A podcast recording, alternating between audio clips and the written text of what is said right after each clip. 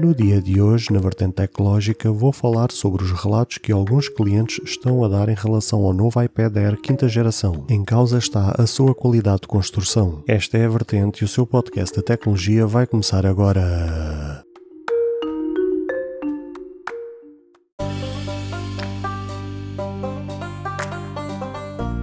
Olá, ouvintes deste podcast de tecnologia. Eu sou André Silva e esta é a minha, a sua, a vossa vertente tecnológica, onde aqui poderá ouvir notícias, entrevistas, coberturas de evento, opiniões e muito mais. Fica aí para ouvir esta vertente já a seguir.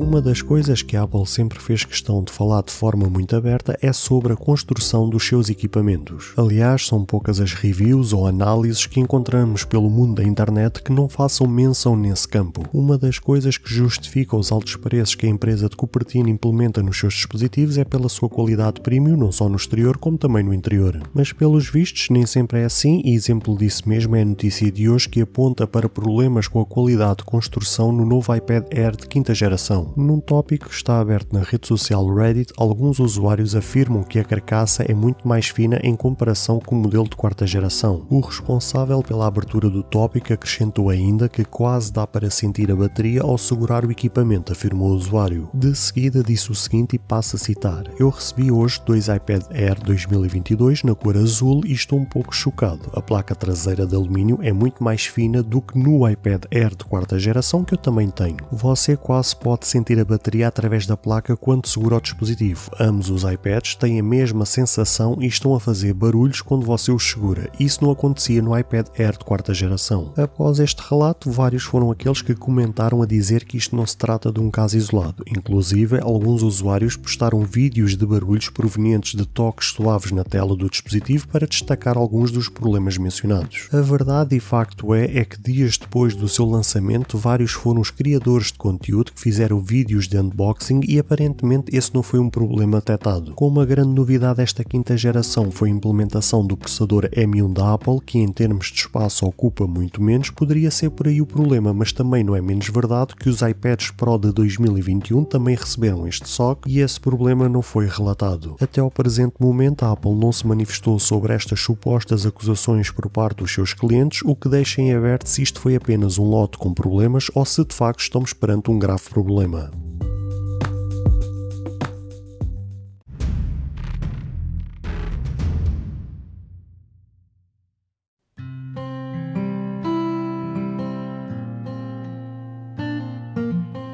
Caro ouvinte, chegamos ao fim de mais um episódio. Grato pelo tempo disponibilizado. Se gostou deste episódio, peço por favor que passe no Apple Podcast e avalie e comente este projeto, ou se a sua plataforma de podcast permitir fazer alguma avaliação, ficarei eternamente grato se o fizer, para que seja recomendado nas pesquisas e chegue a mais pessoas como eu e você. Caso você tenha interesse em apoiar este projeto, basta aceder ao link que está na descrição deste episódio. Se tiver alguma questão, se fizer alguma crítica, seja ela positiva ou negativa, ou até mesmo queira sugerir algum tema para ser debatido no futuro em algum episódio, todos os contactos estarão na descrição de cada episódio, incluindo este. Obrigado pelo seu tempo e até ao próximo episódio.